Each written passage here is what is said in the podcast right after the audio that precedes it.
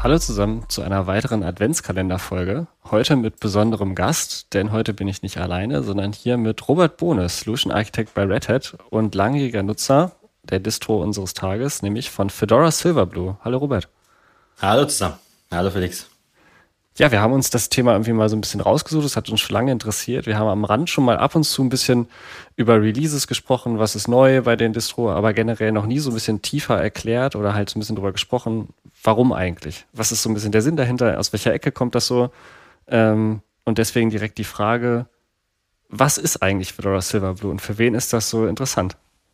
Fedora Silverblue ist quasi ähm, eine ja, immutable Linux-Distribution ähm, woher kommt's? Ich hätte jetzt gesagt, aus der Ecke ursprünglich mal Project Atomic, CoreOS, also noch damals von das Container Linux von der Firma CoreOS, ist primär dafür gemacht, Container Workload zu hosten, zu starten, unterzubringen, ähm, wird im Kubernetes-Umfeld sehr, sehr viel verwendet, um halt Container Workload zu starten.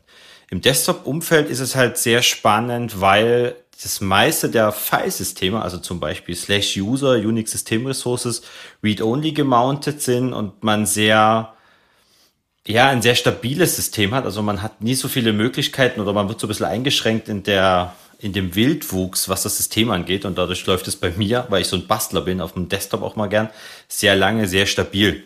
Jetzt fragt man sich sofort, hey, äh, ich kann da nichts machen, wie kann ich das nutzen? Ähm, es gibt natürlich trotzdem Möglichkeiten, das Ganze anzupassen. Ähm, die meisten Sachen sind Read-Only, zum Beispiel Unix System Resources. Man kann trotzdem RPM-Pakete natürlich installieren, aber jetzt kommt der große Clou. Ich muss immer in ein neues System reinbooten. Das heißt, diese ganzen immutable Distributionen, die halt auf OS-Tree-Basis basieren, ähm, da bootet man immer in Updates rein. Man bootet immer in neue Versionen rein. Das heißt dann aber auch wiederum, dass wenn irgendwas mit dem Update nie funktioniert hat, irgendwas vielleicht kaputt gegangen ist, dann kann ich mit einem Reboot auch wieder die alte Version zurückbooten. Und das macht es für mich halt wahnsinnig spannend. Um ehrlich zu sein, ähm, Fedora Silver Plus so stabil, dass ich das noch nie gebraucht habe. Aber es ist schön zu wissen, dass man es könnte.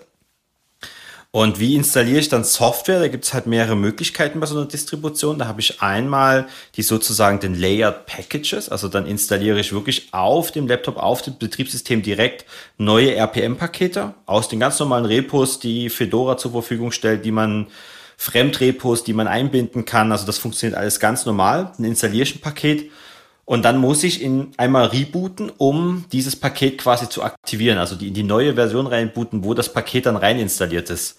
Klingt erstmal umständlich, ist es auch, ähm, sorgt aber dafür, dass man sich dreimal überlegt, brauche ich das Paket jetzt wirklich? muss ich mein System zumüllen?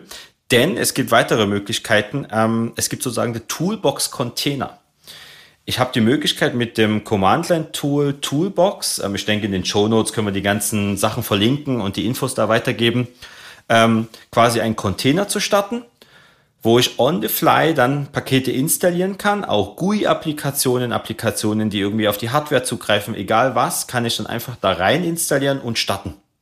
Und das fühlt sich, wenn ich in so einer Toolbox bin im Terminal, fühlt sich das ganz normal an. Also ganz normal, als wäre ich direkt auf dem Laptop. Da gibt's vom Look and Feel in dem Terminal, in der Bash, in der Z-Shell gibt's keine Unterscheidungen. Und das ist so primär, ich sag's mal salopp, für so Terminal-basierte Applikationen, für irgendwelche Tools. Ich kann auch GUI-Applikationen drin installieren und starten, das funktioniert. Aber für GUIs gibt es nochmal ähm, eine andere Variante und das nennt sich FlatHub. Ähm, über FlatHub ähm, kann ich ganz normal Applikationen installieren wie Google Chrome, Firefox, VS Code, alles was es gibt. Kann man auch auf flathub.io, werden wir auch wieder in den Show Notes verlinken, halt in dem Softwarekatalog gucken. Und darüber werden quasi GUI-Applikationen installiert. Und das fühlt sich ganz normal an. Also das ist im GNOME ähm, auch ganz normal im Softwarekatalog verwendbar und eingebunden und man kann da ganz normal die Sachen installieren.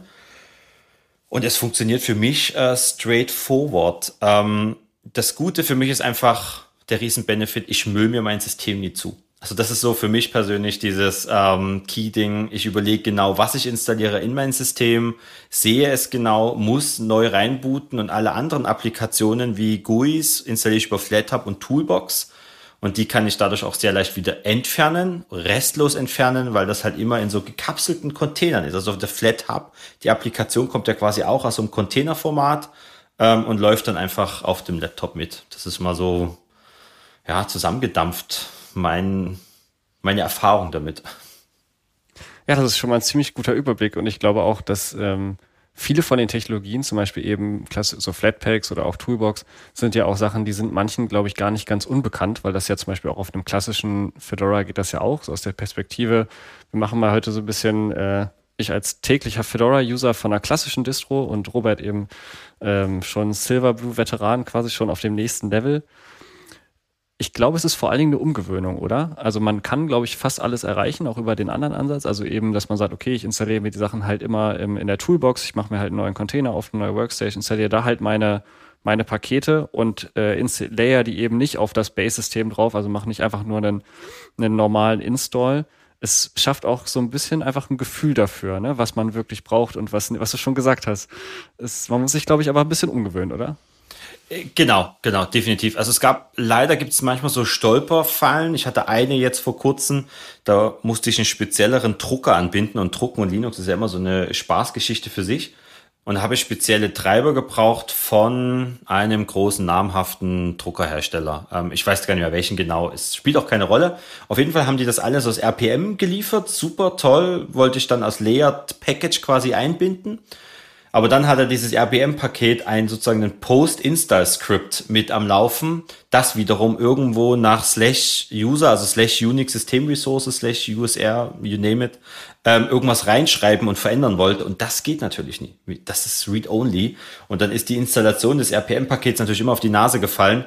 Und leider war die einzigste schnelle Lösung für mich, das RPM-Paket anpassen, das Post-Installation-Script rausschmeißen und dann das RPM-Paket quasi dann so installieren. Also das war mal so ein Fallstrick, den ich nie anders umschiffen könnte wie RPM-Paket bearbeiten. Ähm, das war so das, das Schlimmste, was ich hatte. Ansonsten ist alles relativ äh, seamless. Ähm, ich hätte jetzt gesagt, man, man merkt aus End-User-Perspektive, hätte ich gesagt, relativ wenig. Also wenn man jetzt wirklich über die ganz klassischen GNOME-GUI-Sachen geht, ähm, relativ wenig. Ich nutze halt schon viel so Terminal-Co-Applikationen. Ich bin bei Rettet ja für OpenShift zuständig, mache eigentlich den ganzen Tag eh nur Container, lebe also quasi in der Containerwelt.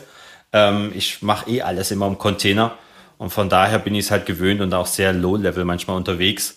Aber so die ganz normalen klassischen Applikationen, Mail, äh, Browser, ob's Dokumente bearbeiten sind mit der Office Suite deiner Wahl, das kommt ja eh meistens über FlatHub. Genau, solche Sachen wie Drucker war halt einmal ein bisschen, bisschen nervig. Aber auch nur mit so einem ganz komischen Enterprise Corporate Drucker, weil mein HP hier daheim hat einfach funktioniert. das klingt aber nach klassischem Linux-Schmerz. Also einfach nur, das ja. hat jetzt, glaube ich. Definitiv. Aber das führt eigentlich das, ähm, wenn, also dadurch, dass du dich speziell nochmal mit OpenShift sehr gut auskennst, wäre das nochmal so eine Anschlussfrage. Wenn ich in, einem, in der Toolbox bin, jetzt zum Beispiel, Funktioniert das gut, dass ich darin nochmal quasi weitere Podman-Container ausführe? Also Nested Container quasi in dem, ist das, oder gibt es da irgendwie manchmal Probleme? Ich habe das nicht probiert, ich habe das in meinem Test nicht probiert, deswegen ist mir das gerade nur eingefallen. Aber wenn man jetzt so einen containerbasierten Workflow hat und ich arbeite halt in der Toolbox, ist das ein Problem? Das ist eine sehr, sehr gute Frage und ich kann es dir ehrlich gesagt auch nicht beantworten, weil ich die Container immer außerhalb der Toolbox starte, weil ah, okay. es ist ja nie so, dass man für alles die Toolbox benötigt, weil ich sag mal, die ganz klassischen Tools sind drauf und mit dabei. Also jetzt nur, weil ich irgendwie ein SED, AWK im Terminal brauche, brauche ich dafür keine Toolbox. Also es ist schon sehr, sehr, sehr, sehr viel installiert und dabei, was man an klassischen Shell-Applikationen braucht für den täglichen Bedarf. Toolbox sind für mich dann so speziellere Tools, wo es dann halt um OpenShift Command Line Tools oder Kubernetes Command Line Tools geht, die halt nicht im System installiert sind ähm, die ich da als Go-Binary einfach ablegen kann oder sie halt in eine Toolbox packe. Und was ich auch gemacht habe, ist mir quasi meinen eigenen Toolbox-Container gebaut. Also ich starte keine blanke Toolbox from scratch, die von Fedora geliefert wird, sondern ich baue mir meinen eigenen Toolbox-Container mit einem ganz normalen Container oder Docker-File, äh, sage ich halt from Toolbox. Ähm, den Link können wir auch gerne teilen in den Show Notes, dass sich das mal jemand anschauen kann, wenn es interessiert. Und dann installiere ich meine ganzen Spezialtools, nenne ich mal rein, also alles, was ich so für mein Daily Work brauche. Ob es irgendwelche speziellen Git-Viewer sind für, für Git, für das Versionskontrollsystem oder andere Sachen, die packe ich dann in die Toolbox rein. Und wenn ich Container starte, dann mache ich das ehrlich gesagt immer außerhalb der Toolbox. Ich habe noch nie drüber nachgedacht, das in irgendeiner Form Neste zu tun. Ähm, nee. nee, mach ich nicht. Ja, ja, ja, macht das, ja. Müssen wir mal ausprobieren. auf jeden Fall, was aber generell geht ganz gut, das habe ich mal probiert, ist, äh, man kann auch innerhalb der Toolbox auch der Netzwerk, also nicht nur das, das ganz normale ähm, Home-Verzeichnis ist ja quasi einfach durchgemountet. Das heißt, man also mhm. auch wenn man in der Toolbox ist, dann ist das ja immer noch da quasi. Die Dateien genau. sind ja die gleichen. Nur das root-fs ist quasi abstrahiert, ist halt in der Container-Layer. Und was auch ganz cool ist, der Netz, also der Netzwerk-Stack geht auch durch. Das heißt, wenn ja. man halt irgendwie einen, eine, irgendeine Applikation startet, irgendwie auf einem bestimmten Port, was weiß ich, dann kann man die auch außerhalb der Toolbox noch erreichen. Und also das funktioniert, das ist eigentlich ganz cool. Das sind Sachen, die gehen sehr gut. Kann man sich auch anschauen, wenn man eine Toolbox startet, dann kann man einfach Podman PS machen und dann sieht man genau, wie quasi die Toolbox als Container gestartet ist und kann auch reinschauen, mit was für quasi Konfigurationen und Parametern das Ganze gestartet wurde. Ähm, also das Toolbox ist keine Magic, Toolbox verwendet im Endeffekt einfach nur jetzt im Fedora-Kontext den Podman, um dann die Container hochzufahren. Also da passiert nichts extras, einfach nur ein, ein Wrapper im Endeffekt, um Podman, um genau diese Einstellungen Host-Netzwerk durchreiten, Home-Verzeichnis halt richtig reinmounten. Dann werden auch so ein paar andere viele Verzeichnisse reingemountet. Und gerade für X-Applikationen hat man ja auch so ein paar Sockets, die man drinnen braucht, damit man halt eine GUI-Applikation starten kann und so Sachen. Ähm, und diesen ganzen Schmerzen halt abzunehmen, das macht im Endeffekt Toolbox. Aber am Ende des Tages ist es ein Podman, einfach mit ganz vielen Einstellungen. Ja. Ja, und ich glaube, was du gerade schon geschildert hast, ähm, ist ja auch im Prinzip ist ja die Zielgruppe, wenn ich es richtig verstanden habe. Ne? Es ist ja, sind ja eigentlich auch Entwickler, die halt einfach sehr in vielen verschiedenen Umgebungen arbeiten. Das, für die ist wahrscheinlich auch einfach ein Silverblue besonders interessant, dass man sagt, okay, ich habe halt verschiedene, viele verschiedene Projekte. In jedem Projekt habe ich halt verschiedene Package-Varianten, Versionen irgendwie und ich müll mir halt mit diesen ganzen DevTools, wenn ich mir halt immer irgendwelche Libraries installiere, müll ich mir halt mein, mein Kernsystem halt sonst so zu und kann nach ein paar Projekten nicht mehr richtig arbeiten, weil ich mich in Abhängigkeiten erstickt habe. Und so bin ich halt relativ clean, starte mir halt, wenn ich mal was brauche, eine neue Toolbox und bin da halt dann irgendwie dabei. Ähm, es wäre auch eine Möglichkeit, neben dem quasi ein neues Image zu bauen vom Container.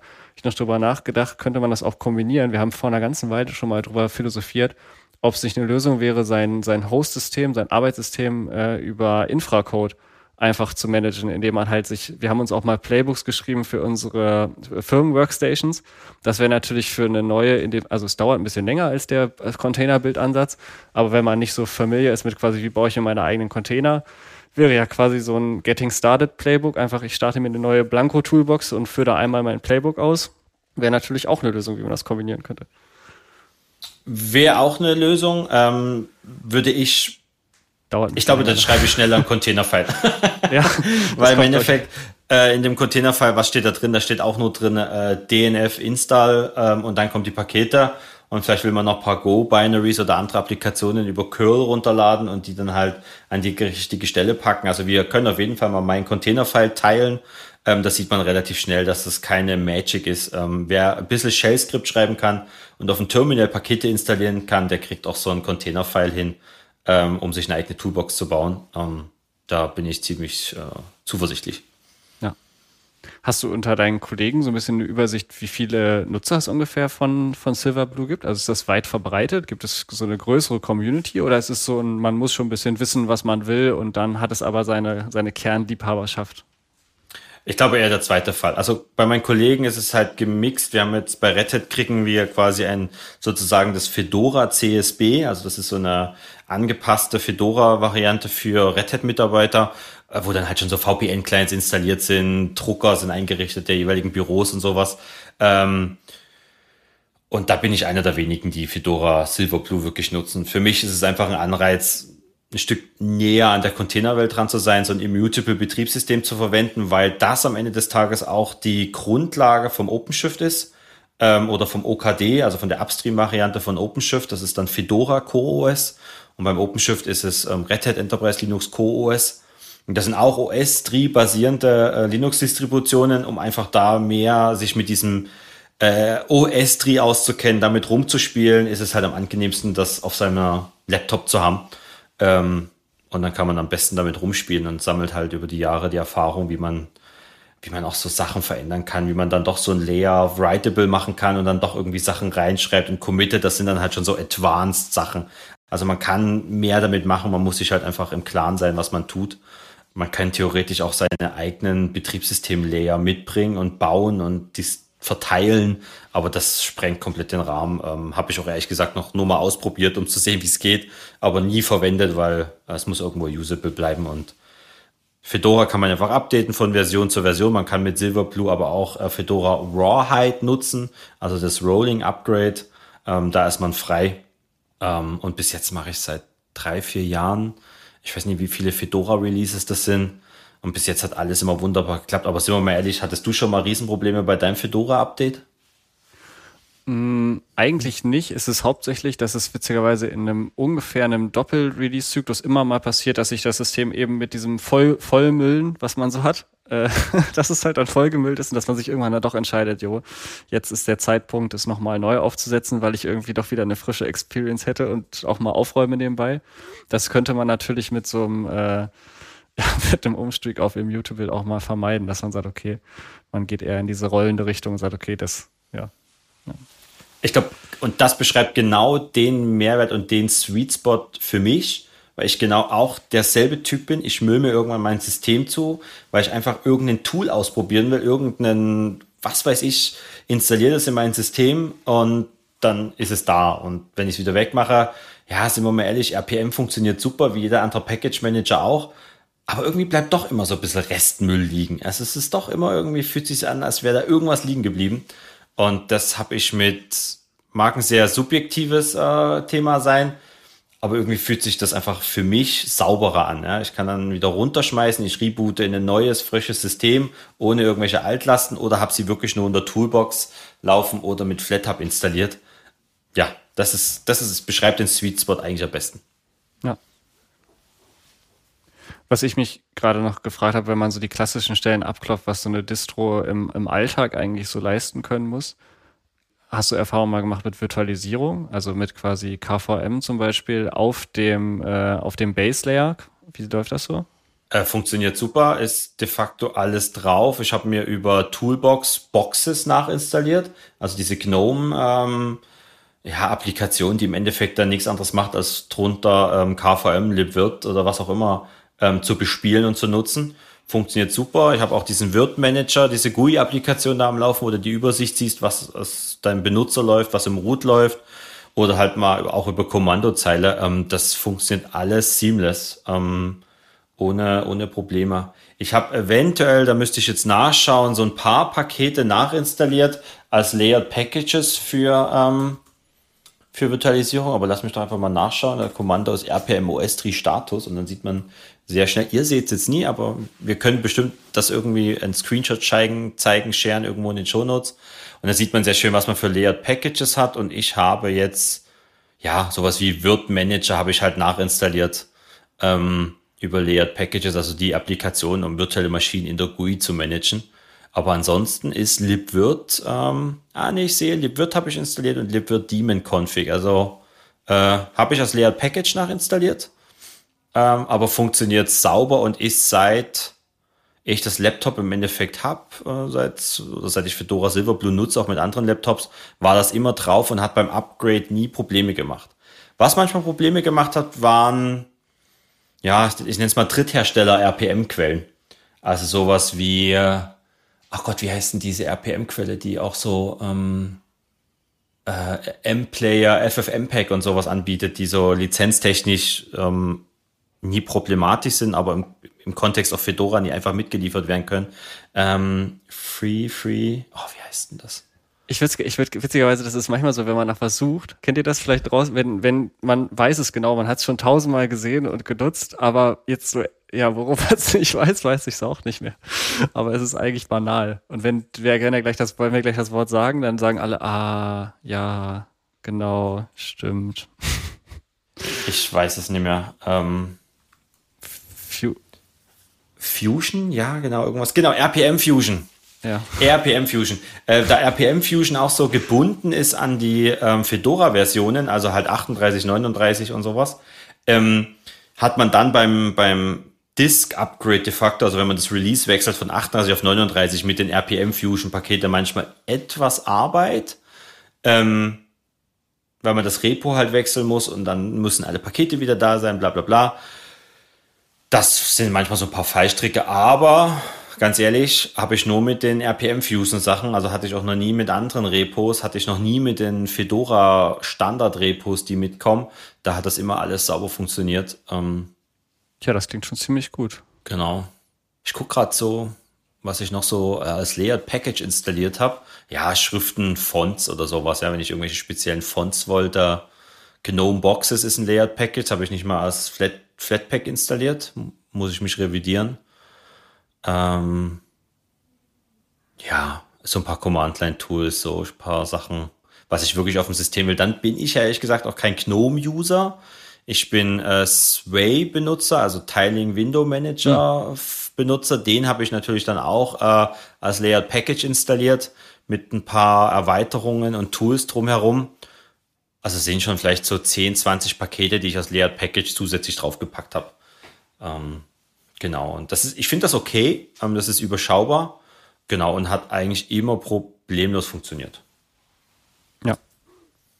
Ja, das klingt, ich, ich glaube, es ist auch tatsächlich so ein bisschen diese Misch, es gibt so verschiedene Linux-User, glaube ich. Glaube, es gibt so ein paar Leute, die das eben privat nutzen, auch als quasi ein bisschen, ja, ich bastel mal ein bisschen an meinem, an einer Liste rum und ich glaube, für die ist es vielleicht nicht so unbedingt. Also, ne, es gibt ja auch so ein paar Leute, die dann sagen, hey, ich kann da halt, ne, das, das nervt mich mit dem OS-Tree, da muss ich halt immer rebooten. Aber ähm, das habe ich, fand ich letztens als Zitat irgendwie ganz gut. Bei so Automatisierungslösungen oder generell so Abstraktionslösungen, die es einfacher machen. Es gibt quasi, es nutzen Leute, die haben, die gar keine Ahnung haben und die nicht wissen wie. Dazwischen gibt es eine, eine Range von Leuten, die quasi sagen, hey, das nervt mich irgendwie, ich will alles customizen. Und irgendwie hinten gibt es wieder Leute, die wollen einfach ihre einfach Arbeit erledigt kriegen, sagen, ich wüsste wie, ich könnte customizen so, ich will es jetzt aber nicht, weil ich habe was zu tun. So, ich, mein System genau. soll mir nicht im Weg rumstehen, ich kann jetzt jeden Tag daran rumbasteln, so, ich muss hier 24, ich muss hier zwölf Stunden am Tag daran arbeiten, so. Äh, manchmal will ich auch nicht. definitiv, definitiv. Also ja. Pakete, also ähm, Software übersetzen und installieren geht trotzdem, weil natürlich, wenn man sich an den Linux-Filesystem-Standard hält, dann werden natürlich auch selbst kompilierte Pakete immer nach User Local installiert. Und User Local ist wiederum ein ähm, Verzeichnis, was schreibbar ist.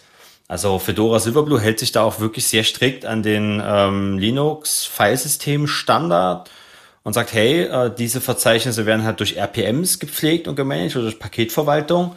Ich kann Software auch ganz normal nach Opt installieren oder halt nach User Local, weil das dementsprechend writable ähm, Verzeichnisse sind. Also da ist schon etwas Gehirnschmalz reingeflossen und man mhm. hat sich da schon an die Standards gehalten. Ähm, genau.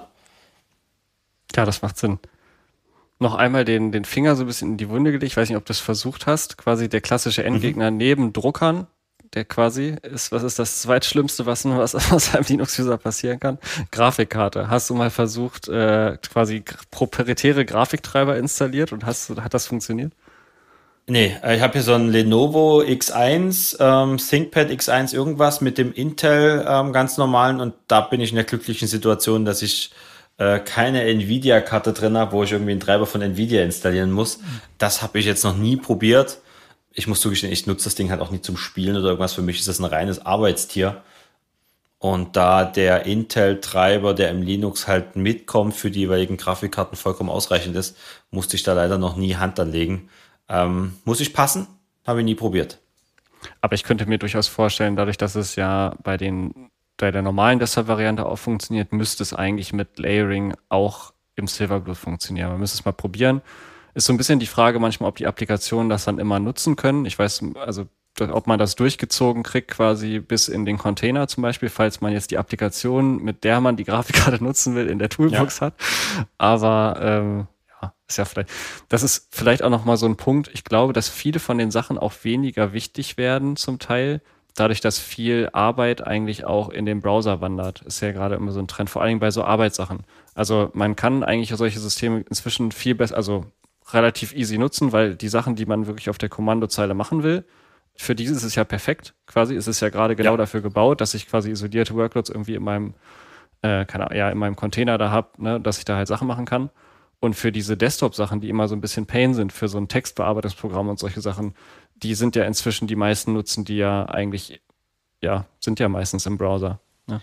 Das ist äh, ja äh, vollkommen richtig. Also ich bin vor Jahren BSD-Jünger gewesen, auf dem Desktop auch, ähm, und dann aber irgendwann Richtung macOS gewandert, weil halt genau wenn man für viele verschiedene Endkunden dann arbeitet mit Microsoft-Produkten, mit damals noch Skype, Skype for Business-Geschichten oder wie das ganzen Videotelefonie-Sache da hieß, gab es immer Apps, immer Applikationen. Und dann war der Mac für mich so dieser Mittelweg. Also ich habe da noch ein vollwertiges Terminal, äh, ein BSD-artiges System drunter ähm, und kann trotzdem alle Kundenkommunikationstools verwenden oder zumindest 98 Prozent. Aber seitdem das alles im Browser gelandet ist, ähm, kann man da auch wieder sehr schön mit Linux arbeiten und mit allen kommunizieren. Also das ist ähm, ein Riesenpunkt, ähm, dass man da wenige Applikationen braucht. Deswegen verbraucht der Browser auch immer irgendwie so 50 Prozent meiner ganzen CPUs und Arbeitsspeicher. Kennen wir ja. Ja, schön. Also ich, ich habe einen guten Überblick bekommen. Ich habe auch vor allem durch die Vorbereitung jetzt nochmal durch das Gespräch mit jemandem, der äh, Vertrauen erweckt, sagt und sagt, ja, das ist, das kann man nutzen, das ist im Alltag. Ich habe das probiert, ich war da quasi und probiert's doch mal aus. Auch selber ein bisschen Vertrauen gewonnen. Ich glaube, bei der nächsten Aufsetzaktion werde ich tatsächlich mal drüber nachdenken, ob das eine Alternative für mich wäre, weil es auch vom Workflow eigentlich zu mir passen würde. Und vielleicht hat der ein oder andere draußen jetzt auch Interesse bekommen, möchte das mal ausprobieren. Ja, ich glaube, damit haben wir das Thema doch einigermaßen gut abgerissen, oder? Von meiner Seite ja. Dann sage ich vielen Dank und bis zur nächsten Folge. Bis morgen. Ciao.